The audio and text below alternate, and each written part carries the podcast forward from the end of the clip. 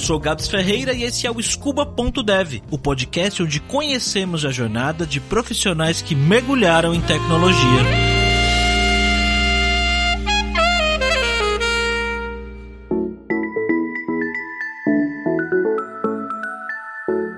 Débora escolheu a faculdade de publicidade e propaganda porque ela sonhava em fazer comerciais e coisas criativas como a gente vê nas séries e filmes. Mas infelizmente, nos lugares que ela trabalhou com publicidade na vida dela, não era bem o que ela esperava. Fez muita hora extra de graça, trabalhou em lugares onde ela praticamente não tinha direitos trabalhistas e, no geral, sentia que não tinha muito espaço para inovar, além de ter sofrido assédio diversas vezes. Um belo dia ela estava em um dos empregos que ela teve trabalhando até mais tarde e fazendo cruzadinha daqueles jogos americanos que você recebe de restaurante. E ela pensou: caramba, não é isso que eu quero para minha vida. Ela fez uma mudança então para trabalhar com fotografia publicitária. Era uma coisa que ela já gostava e ela investiu bastante tempo naquilo. Só que, apesar de curtir, ela tinha que trabalhar muito já que ela era freelancer. E depois de um tempo, trabalhando demais, estressada, ela decidiu que era hora de fazer mais um movimento de carreira. E foi aí que surgiu a tecnologia, que ela sempre viu com bons olhos. Era uma área que, assim, eu via que estava em franca expansão, tinha muita oferta de trabalho, o Brasil tinha déficit de programador, ainda tem déficit de programador, e eu falei, cara, é uma oportunidade legal. E as pessoas que eu conhecia que trabalhavam na área, trabalhavam bem, ganhavam bem, falei, cara, tipo, isso ainda existe? Então vamos lá. Então eu escolhi, assim, pela estabilidade, pelas oportunidades, porque eu tenho o plano de, eventualmente, se eu conseguir um dia morar fora do país e, e é relativamente fácil você trabalhar fora tendo um emprego em tecnologia. E é uma carreira que você consegue. Você não necessariamente precisa ser um especialista. Tipo, você pode estudar desenvolvimento, mas você pode ir para UX. E aí você vai para UX sabendo muito mais como funcionam as coisas por baixo dos panos. Você pode estudar desenvolvimento, mas ir para DevOps, ir para CyberSec, você pode tipo dar uma tem um leque aí legal de opções para trabalhar e aí como eu sei que eu sou um pouco inquieta com carreira, eu achei que seria uma área bacana para ir. E você disse que a sua escolha inicial foi focar em bootcamps, né? E você conseguiu entrar de primeira uma boa no bootcamp? Nossa, não, eu recebi vários não. E eu recebi vários nãos doloridos, assim, porque eram lugares que eu realmente queria entrar. Tanto que a Reprograma, onde eu me formei, eu passei da segunda vez. A primeira eu fui recusada. Eu acho que a mais dolorida foi uma escola na gringa que me aceitou, me marcaram entrevista, tipo, nossa, cara, a gente adorou seu projeto, não sei o quê. Mano, eu tinha feito um HTML CSS que eu nem consegui terminar. Eu tava assim, chorando de ódio, porque eu não entendia nada que eu tava fazendo. Mas eu entreguei e eles me chamaram e eu não consegui, porque eu não tinha grana. Eu fui ver os preços para morar lá no, no lugar lugar e, e realmente não tinha como, assim. Era em São Francisco. São Francisco é uma cidade muito cara, muito cara, muito cara, muito cara. Eu acabei não conseguindo ir por conta disso, não tinha grana para sair do país e fazer essa aventura toda. Mas fiquei muito feliz. Falei, cara, se eu passei na seleção deles, eu acho que se eu tentar mais um pouquinho. E aí foi logo antes de eu tentar a segunda vez a reprograma que eu passei. E foi tipo, cara, eu olhava meu e-mail todo dia, parecia que tinha prestado vestibular, assim, tá? muito nervosa. Mas aí chegou o e-mail que eu tinha passado, eu fiquei muito feliz, muito feliz, porque eu sempre tive muita dificuldade e aí eu acho que foi o meu karma, porque a minha transição de carreira foi inteira assim, mas eu sempre tive dificuldade de consumir conteúdo virtual. Eu sou muito visual, eu sou muito auditiva, eu gosto de estar numa aula prestando atenção, vendo a pessoa e com a minha concentração ali mais fechada, sabe? E aí tinha muito conteúdo virtual, eu falava, ai cara, putz, mas eu não gosto de conteúdo virtual, eu preciso de um, um que seja presencial. Por isso que eu fui para reprograma, inclusive, porque era presencial. E aí acabou que a gente teve uma semana de aula ao vivo e chegou a pandemia e a gente entrou em quarentena. Então, tipo, meu curso presencial foi pras cucuias. E aí eu fiz tudo online. E a gente fez um, um curso presencial num formato online pela primeira vez. Então a gente tinha oito horas de aula na frente do computador todo dia. E como é que foi isso para você? Foi tranquilo? Você se adaptou bem? Sofreu muito? Eu decidi não surtar. Eu fiz uma decisão voluntária de não surtar. Eu falei, não vai dar para surtar. Segura aí a onda entendeu? Se precisasse, surta daqui dois anos. Agora não. tinha hora para acordar, tinha hora para comer, tinha hora para dormir, tudo regradinho, fazendo exercício físico todo dia, dentro de casa, com meu tapetinho, mas fazendo 15 minutos de exercício de alta intensidade todo dia. Eu sou uma pessoa que tenho ansiedade e eu tenho estresse pós-traumático. Então, para qualquer coisa comer meu cérebro é fácil. então preciso, assim, realmente ficar na linha, porque é isso que segura o, o fio da minha saúde mental. Então eu fiquei, assim, realmente, tipo, regradinha, bonitinha. Tinha horário da aula, tudo Tipo, até o lanchinho da tarde era na mesma hora, sabe? Mas você sempre foi assim regrada ou foi a pandemia que te transformou? Não, minha vida era uma zona.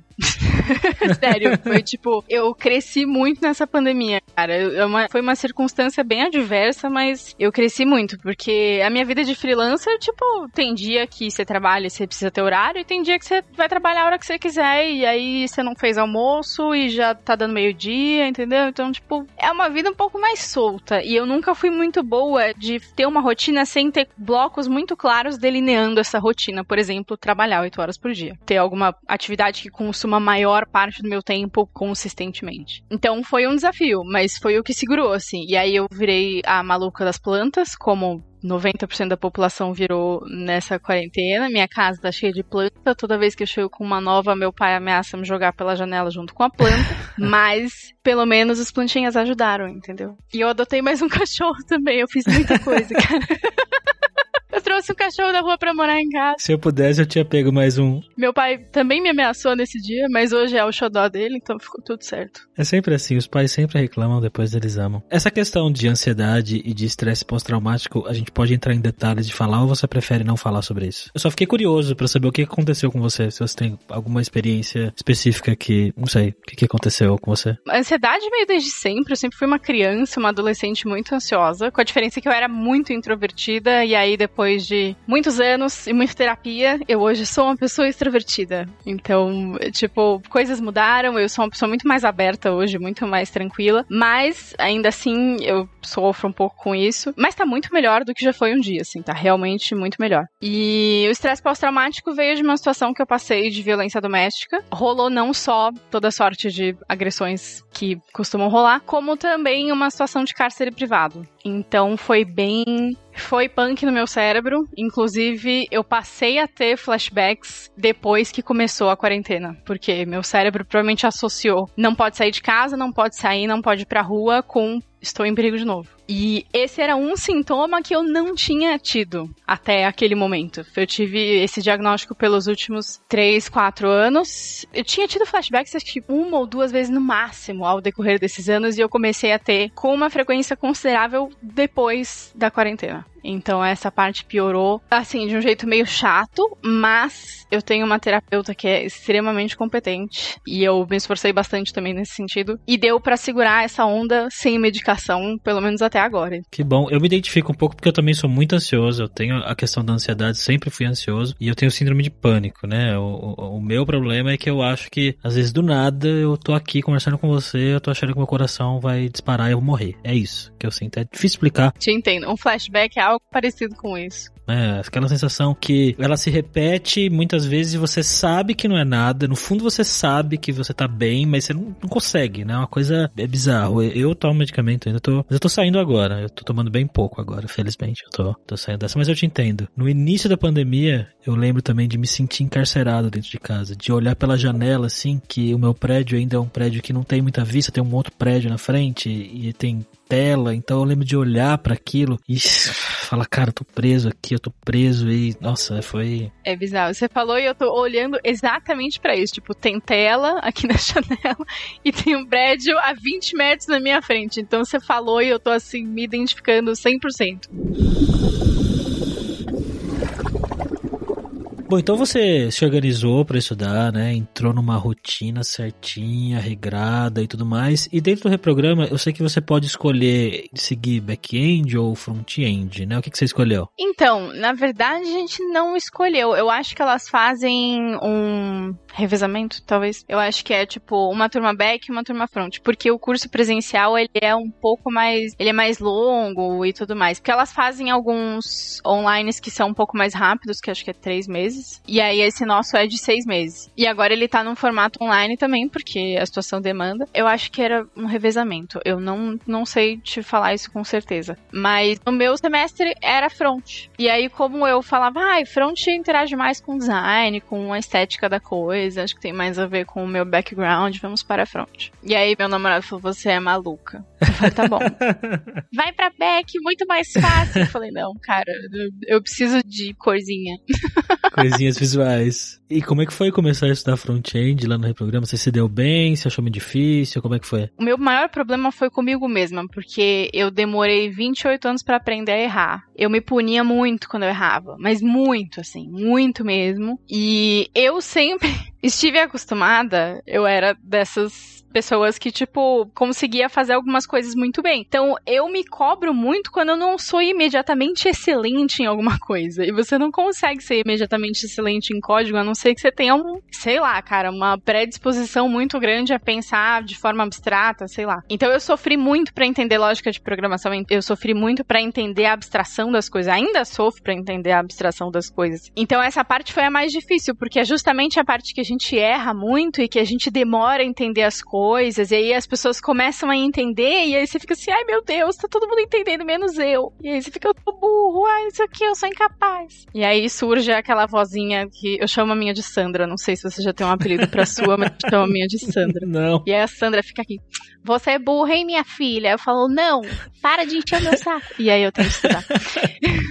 Mas é, é, basicamente, foi tipo um exercício de, de falar, tá bom, você já errou, beleza, tudo bem, vida que segue, faz outro, tá tudo bem. É, tipo, usa o backspace, cara, sabe? Não precisa nem apagar o negócio, tá tudo certo, faz outro, tá tudo bem. Então essa parte de aceitar o erro e aprender a errar, e aprender a procurar coisas, aprender a me orientar, ler uma documentação, essa parte foi a mais mais difícil. É uma coisa bastante lógica, né? Uma vez que você entende, as coisas se encaixam um pouco mais no lugar, então vai ficando mais fácil. Cada dia é um pouquinho menos difícil. Assim, no meu caso, tá bem pouquinho.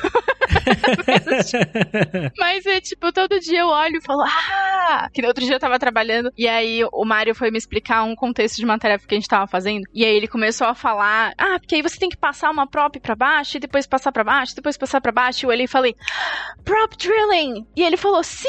Eu falei, caramba! Uau! eu entendi este conceito, eu sei, eu trouxe uma informação para o rolê. Que massa, tô feliz. Então, todo é uma pequena vitória quando eu entendo o que uma função está fazendo. É muito bom esses momentos em, em que você tá travada ali, né? Que você fica, puta, que porra é essa? E, e, você chega nesse momento que você fala, ah! É isso, né? Que dá esse estralo, assim. Essa sensação é boa, né? É, é muito da hora. Ou então quando você. Isso é uma coisa que, assim, se eu puder, eu devia ter colocado essa dica na, na thread, inclusive, ter falado: não bata a cabeça por mais de uma hora num problema. Vai respirar, vai tomar um café, vai fazer um lanche. Quando você voltar, você vai saber. Eu fiquei uma vez, tipo, quatro horas brigando com o CSS, porque não o Media Query não sobrescrevia uma propriedade. Quem não tava sobrescrevendo, não tava não sei o que. Fiquei tentando um milhão de coisas e troca a propriedade, e troca o valor, e troca não sei o que. Aí eu fui dormir. No dia seguinte eu olhei que eu tinha colocado a medida errada no Media Query. Tipo, não tinha nada a ver com a propriedade. E eu fiquei ali batendo cabeça igual uma doida. Então eu sempre falo, vai tomar um chá, que aí você vai saber quando você voltar. É sempre bom mesmo dar uma parada. Isso faz todo sentido. É engraçado que você tá há relativamente pouco tempo na tecnologia, né? Quanto tempo faz você tá agora? Agora, dia 9 de março, fez um ano que eu comecei a estudar programação. E assim, todas essas dicas que você deu aqui agora e que você deu na thread do Twitter, né? Que foi por onde eu encontrei você, até vou deixar na, na descrição do episódio aqui a thread da, da Débora. São dicas muito valiosas e que muita gente no início realmente não, não sabe, não, não tem, não, e trava por causa disso, né? Às vezes fica triste, né? Fica frustrado, é, é complicado. Mas voltando à sua história, você foi, né, fazer o bootcamp, estudou, se organizou. E qual foi o momento que você se sentiu confiante para falar, não, beleza, agora eu acho que eu sei o suficiente, eu vou começar a procurar um emprego na área? Meu filho, eu não sinto isso até hoje. Acho que essa é a resposta de todo mundo. Todo dia que eu acordo, eu falo, por que que me contrataram? Minha Nossa Senhora, não sei o que eu estou fazendo. O que que eu tô fazendo aqui, né? é, eu só, o que eu estou fazendo aqui? Eu só tenho seis anos. é todo dia essa aventura, cara. E o pior para mim é que o meu irmão, de 21 anos, começou a estudar programação junto comigo. E ele já sabe 20 vezes mais do que eu. Cara, eu fiquei impressionada. É tipo a profissão da vida dele. Ele virou um rato, ele não sai do quarto dele. Ele passa o dia programando por diversão. Sabe o que ele faz por diversão? Ele refatora código. Então, tipo, eu vivo com essa pessoa, sabe? Então eu já me sinto assim meio burrinha, porque ele tá anos luz na minha frente. E aí eu abro os repositórios lá no emprego e fico, meu Deus. Esse é o tipo de coisa que você sabe que não adianta se comparar com outras pessoas, né? É, não, disso, mas né? é tipo, é. eu acho que assim, os lugares quando eles estão contratando pessoa júnior, eles partem de diferentes princípios. Tem lugares que vão criar uma pessoa júnior que já é como meu irmão, por exemplo, que já manja, que já sabe explicar absolutamente tudo que ele faz, que conta piadas de programação e que é isso que virou a vida dele e ele se diverte com isso. Então, pessoas que vão querer que esse júnior trabalhe na empresa deles, que é um júnior que já vai cair, como é que a gente fala? É, tem uma expressão em inglês, já vai, já vai, tipo, cair correndo, sabe? Já vai lá bonitinho e vai saber se localizar e vai saber como é que funcionam as coisas. E tem a empresa que parte do princípio que o júnior não sabe nada. O júnior é uma pessoa que conhece lógica de programação e ele precisa ser treinado. Então, tipo, eu acho que a grande questão é saber aonde você quer entrar. Porque eu, por exemplo, via muita startup que parecia muito bacana, que tinha, sei lá, 5, 10 pessoas trabalhando no lugar e parecia ter uma cultura legal, mas eu sabia que era um lugar que não ia ter um onboarding que fosse me ajudar a me situar lá dentro, que eu ia ter que, tipo, meio que navegar sozinha. E como eu tendo a ficar muito insegura nessa situação de me largarem sozinha, sem instruções muito claras, eu falei, cara, eu quero entrar num lugar que tenha um onboarding muito sólido, porque eu preciso dessa ajuda. Eu não, não acho que, tipo, eu tô super pronta para fazer tarefas que apareçam lá no cotidiano e vida que segue. Então, eu mirei em empresas que tinham esse tipo de cultura, que queriam treinar, que queriam acolher e que queriam investir num funcionário para ele passar um, bastante tempo lá. Então, eu fui atrás disso. Não sei assim o que define um nível de uma pessoa que pode, eu não sei nem o que definiu para mim, assim. O que aconteceu de legal foi que quando a gente se forma lá na Reprograma, a gente tem o speed hiring. Então, elas têm algumas empresas parceiras que aparecem e que contratam meninas formadas pela reprograma. E aí tem entrevistas curtinhas que a gente faz com todas elas, e aí dessas elas vão mandando testes técnicos, vão avaliando e vão afunilando as opções lá que acharam que tem a ver com a, a empresa. E aí nisso entrou a minha empresa que eu trabalho hoje. Eu fiz uma entrevista lá e o processo foi evoluindo, foi um processo longo, acho que foi quase três meses de processo seletivo. Eu tava tipo, ai meu Deus. Tanto que no meio do caminho rolou um, umas semanas que a gente ficou assim meio sem resposta. Acho que eles estavam. Foi logo depois do, do pair programming. E aí nesse meio tempo, eu passei no processo seletivo de outra empresa. E aí, como eu não tinha resposta ainda, eu falei, ah, bora lá, vamos ver como é que é. E no final, eu acabei ficando duas semanas nesse emprego, porque eu recebi notícia que passei. E aí eu falei, cara, eu sei que é muito climão, porque eu acabei de entrar, mas assim, era realmente uma oferta irrecusável. Eu não podia passar isso adiante, sabe? Era, era a vaga que era o meu plano A. Só pra você que tá ouvindo a gente, vendo a gente, é o Nubank. O Nubank era, era meu plano A, assim, que eu falei, cara, se essa vaga rolar, vai ser incrível. Eu até brinquei com meu namorado, falei, se eu passar nessa vaga, eu vou levar você num restaurante muito caro. E eu tive que levar ele num restaurante muito caro. eu sou uma mulher de minha palavra, mas, nossa senhora. O que, que, é o restaurante caro para vocês? Não tô falando de preço, mas de que tipo de comida? Ah, a gente foi comer um sushi bem caro. Era ah, tipo. que bom, é o que eu iria também. não, foi tipo o restaurante que a gente falou assim, cara, o dia que a gente foi, com... foi comemorar uma coisa muito especial, mas muito especial mesmo, a gente vai nesse lugar. A gente foi lá quando a gente fez 10 anos de namoro. É um lugar muito caro, não dá pra ir toda hora, mas datas especiais a gente reserva para isso, né?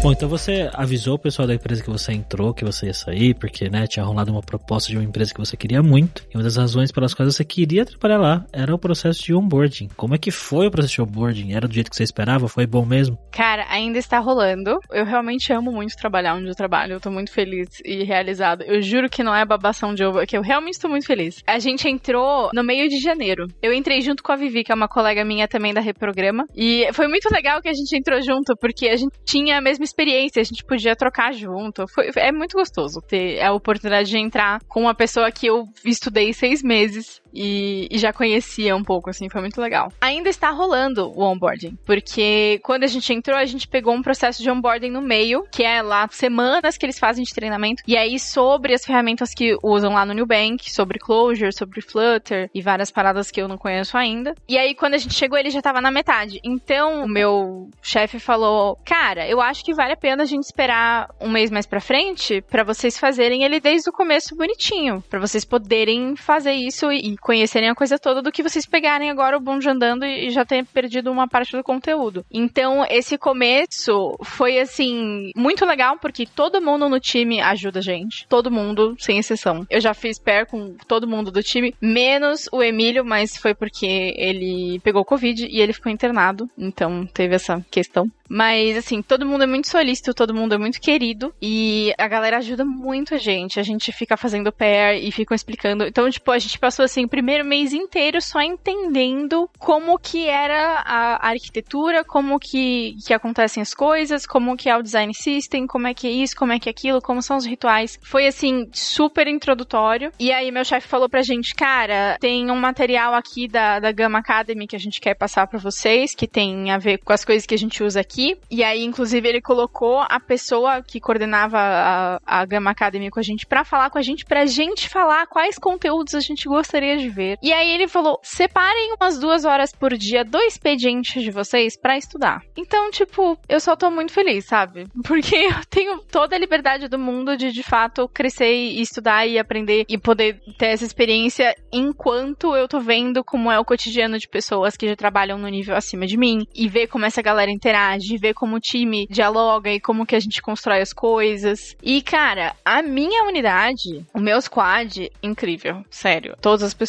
são muito queridas e eu tô muito feliz. De verdade, assim. Era tipo a experiência de trabalho que eu queria e realmente o que eles passaram pra gente sobre a cultura deles no speed hiring. É fiel. O que, que você teve mais dificuldade no início, quando você começou a trabalhar de verdade, vamos dizer assim, né? Que você teve um, um período que eu imagino que você falou que você ficou no onboarding. Você lembra qual foi a sua primeira tarefa? Que falou, não, agora você vai fazer isso aqui, ó. Cara, a gente até agora não fez tarefas sozinhos. Inclusive, meu chefe teve esse papo com a gente e ele falou: a gente espera que vocês estejam pegando tarefas sozinhos sozinhas e fazendo de forma autônoma, pelo menos daqui seis meses. Então, tipo, se sintam livres para realmente, tipo, subir na mochilinha do amiguinho e aprender como faz as coisas. Então a gente toda semana pareia com alguém diferente, e aí a gente consegue entender como essa pessoa pensa, o que de conhecimento essa pessoa traz para aquele momento, como que as pessoas pensam o código delas, como que elas organizam as ideias, como que elas começam as tarefas, como que elas quebram os problemas. E essa experiência é muito rica, é muito legal. E então tem sido muito louco, ainda está sendo. E enfim, é muito massa, de verdade assim. É muito muito legal. Então, assim,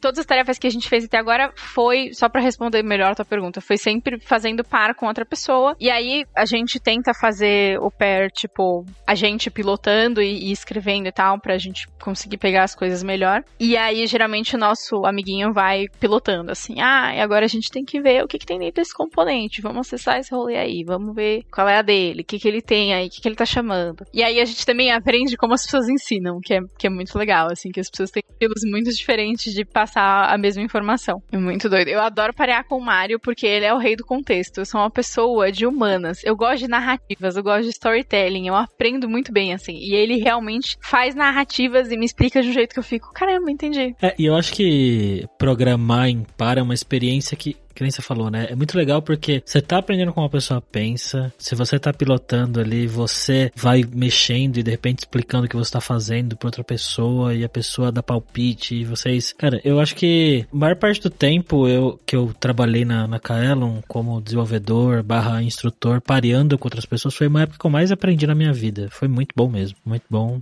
De verdade, assim. Eu adoro fazer coisa em par. Eu gostava de fazer exercício em par no, no curso. É uma coisa que eu acho muito bacana. E eu acho que economiza tempo. Pelo menos na minha experiência, economiza tempo. E você falou que você tem esse tempo durante o expediente mesmo, de duas horas para estudar alguma coisa. O que, que você está estudando agora? Tem alguma coisa específica que você está se aprofundando? Agora eu ainda estou estudando alguns materiais da Gama que passaram pra gente no trabalho. Eu estava vendo hoje sobre Next, que é o framework que a gente usa. E estava vendo. Ah, Ah, e ontem eu tava vendo sobre Babel e Webpack. Tava vendo inclusive vídeo do Mário, muito bom. Que é ele com código fonte. É um vídeo dele com código fonte sobre Webpack e Babel. E é muito bom. Entendi. Ficou muito legal. Então eu tava vendo isso esses dias essas duas partes. E aí daqui a pouco tem que começar a ver AWS, que eu sei zero coisas também. Mas ainda tem coisinhas para ver. Você não chegou a fazer nenhuma imersão nossa? É, a gente ganha três meses de acesso da Lura por causa da reprograma. Pelo menos minha turma ganhou. E aí a gente pode fazer as trilhas de React, de front, para dar uma fixada melhor. Inclusive eu fiz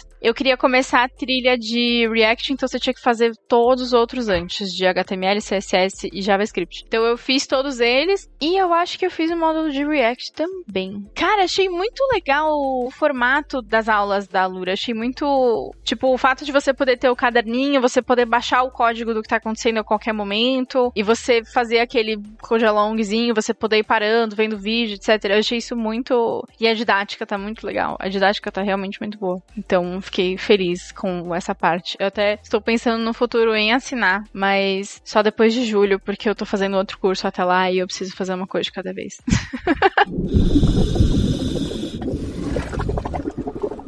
E o que, que você pensa para sua vida, para sua carreira agora, Débora? Você quer se aprofundar e ser uma dev front-end zona mesmo? Eu tô pensando muito nisso. Inclusive, eu até me inscrevi num programa de mentoria do Nubank, porque é uma coisa que eu não, não tenho experiência. Literalmente não tenho experiência. Eu não sei como é ter uma carreira em desenvolvimento. A minha tá começando agora. Então, eu realmente queria ter alguém para conversar sobre isso e que tivesse também algum conhecimento sobre as minhas competências para conseguir me dar uma uma mexida na cabeça em relação ao que a gente pode fazer hoje em dia. Tava até falando com meu chefe outro dia sobre carreira em T, carreira não sei o que, eu até salvei uns materiais para ler. Mas, assim, eu quero definitivamente me aprofundar em front, porque afinal de contas eu tô aí com três meses de experiência, um bebê. Então eu quero me aprofundar nisso, eu quero aprender mais do que das ferramentas que eu já tô estudando. Mas eu gosto muito de bastante coisa, cara. Eu gosto muito de UX. Eu terminei um bootcamp de UX agora em fevereiro, foi bem legal. E, e agora vendo as pessoas do meu squad que são de UX trabalhando comigo, eu fico tipo, nossa, isso é tão legal. Outro dia a gente fez uma entrevista com o usuário, eu fiquei ah, anotando várias coisas. Nossa, muito, muito divertido. Então, eu acho que ainda tem aí todo um, um horizonte de possibilidades para experimentar. E aí eu comecei a mexer com back-end recentemente, comecei a ver MongoDB, várias paradinhas. Falei, nossa, muito maneiro fazer queries, que da hora. Então, tipo, muitas coisas estão me impressionando. Eu tô muito impressionável, eu preciso de um tempo, eu acho. Eu te entendo, eu te entendo. Isso que você mencionou aí de carreira em T, a gente fala bastante sobre isso aqui na Lura, né? Deve em T, né? Da pessoa que profissional em T realmente é uma pessoa que tem cada vez mais espaço e faz cada vez mais sentido, né? Que a gente se aprofunde em algumas coisas e acabe estudando outras que vão agregar de alguma forma a nossa carreira. E eu queria te perguntar uma coisa. Você acha que aquelas experiências lá de trás, da publicidade, da fotografia, te ajudaram de alguma forma a estar aí onde você está hoje? Cara, acho que com certeza. Porque tem muita coisa que eu estudei da minha formação que dialoga muito com o que eu faço. Por exemplo, no meu trabalho, a gente tem um monte de contexto lá das decisões internas da, da empresa, de como as coisas são feitas. Toda a minha formação de publicidade e marketing tem muito a ver com isso. Então eu consigo entender uh, muitas coisas que eles falam quando eles estão passando o contexto de mudanças que vão acontecer, de questões de cultura de empresa. Tem, tem várias coisas que dá para sacar porque eu tive essas experiências. Foto é um pouco mais difícil, tipo, encaixar conhecimentos de fotografia dentro de programação, mas eu tenho um senso estético que a maior parte dos desenvolvedores não tem, modéstia à parte.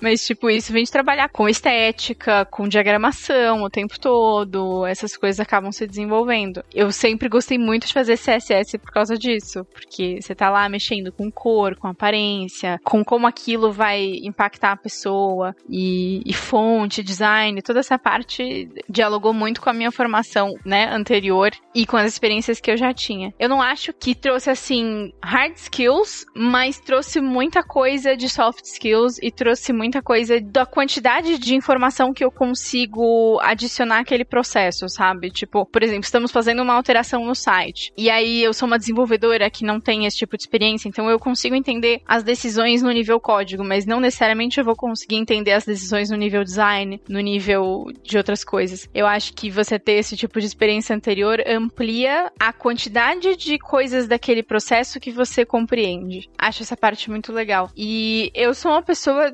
apesar de trabalhar com exatas, 100% de humanas. Então, eu falo muito, como você pode perceber.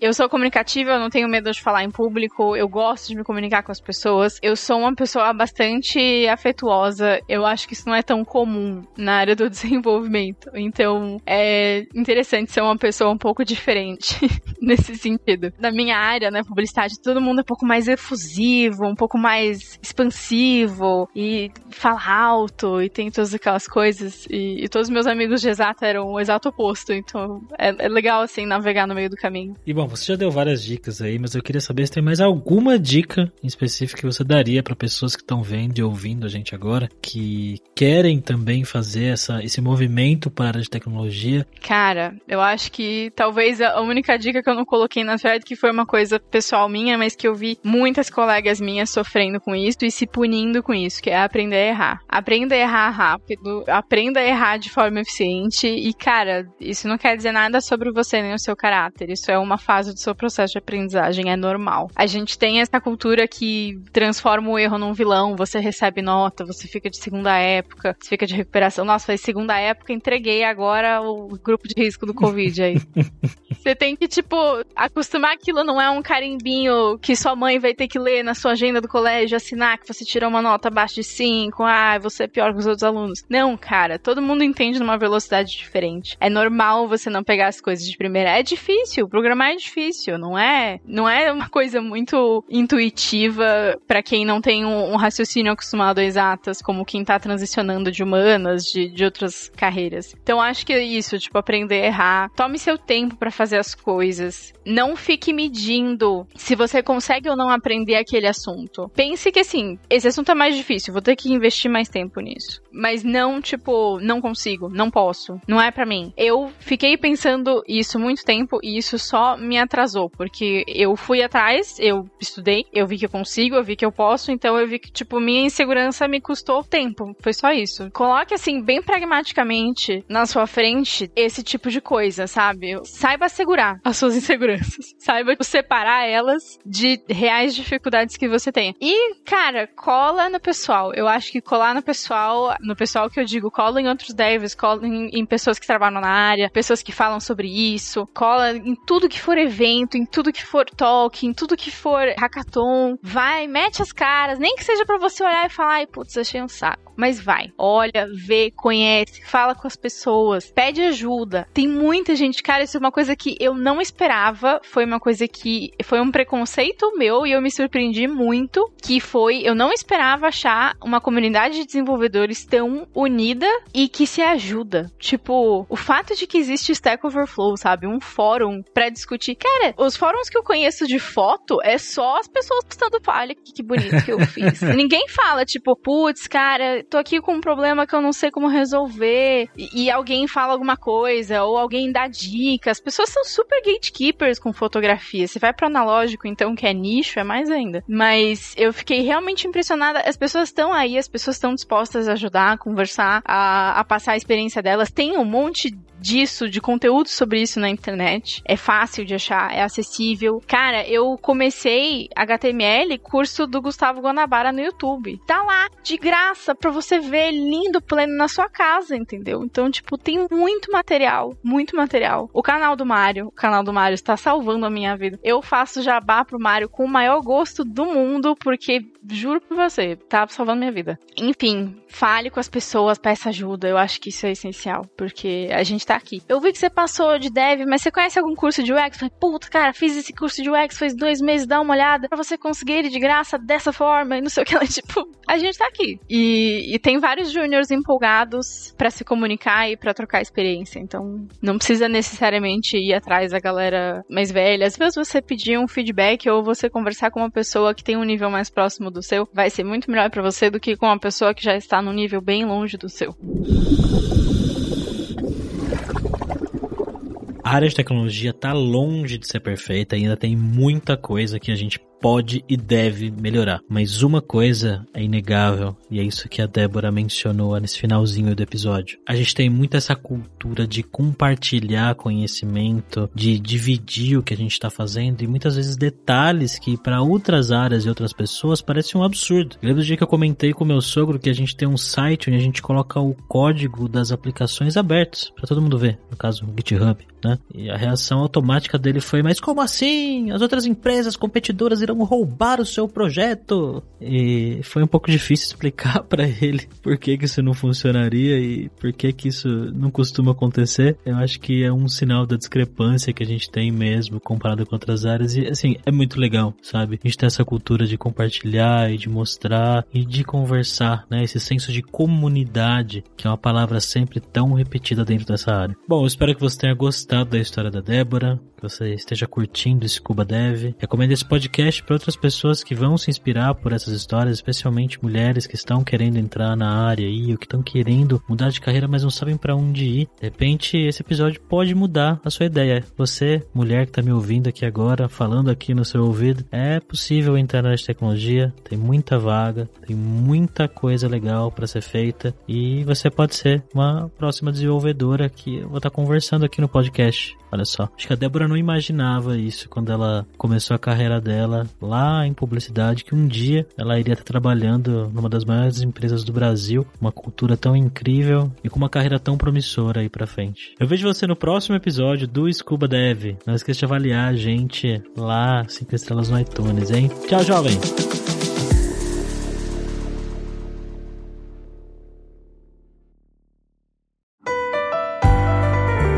E esse foi mais um episódio do podcast Scuba.dev, uma produção Alura. Mergulhe em tecnologia e venha ser um dev tempo. Este podcast foi editado por Radiofobia, podcast e multimídia.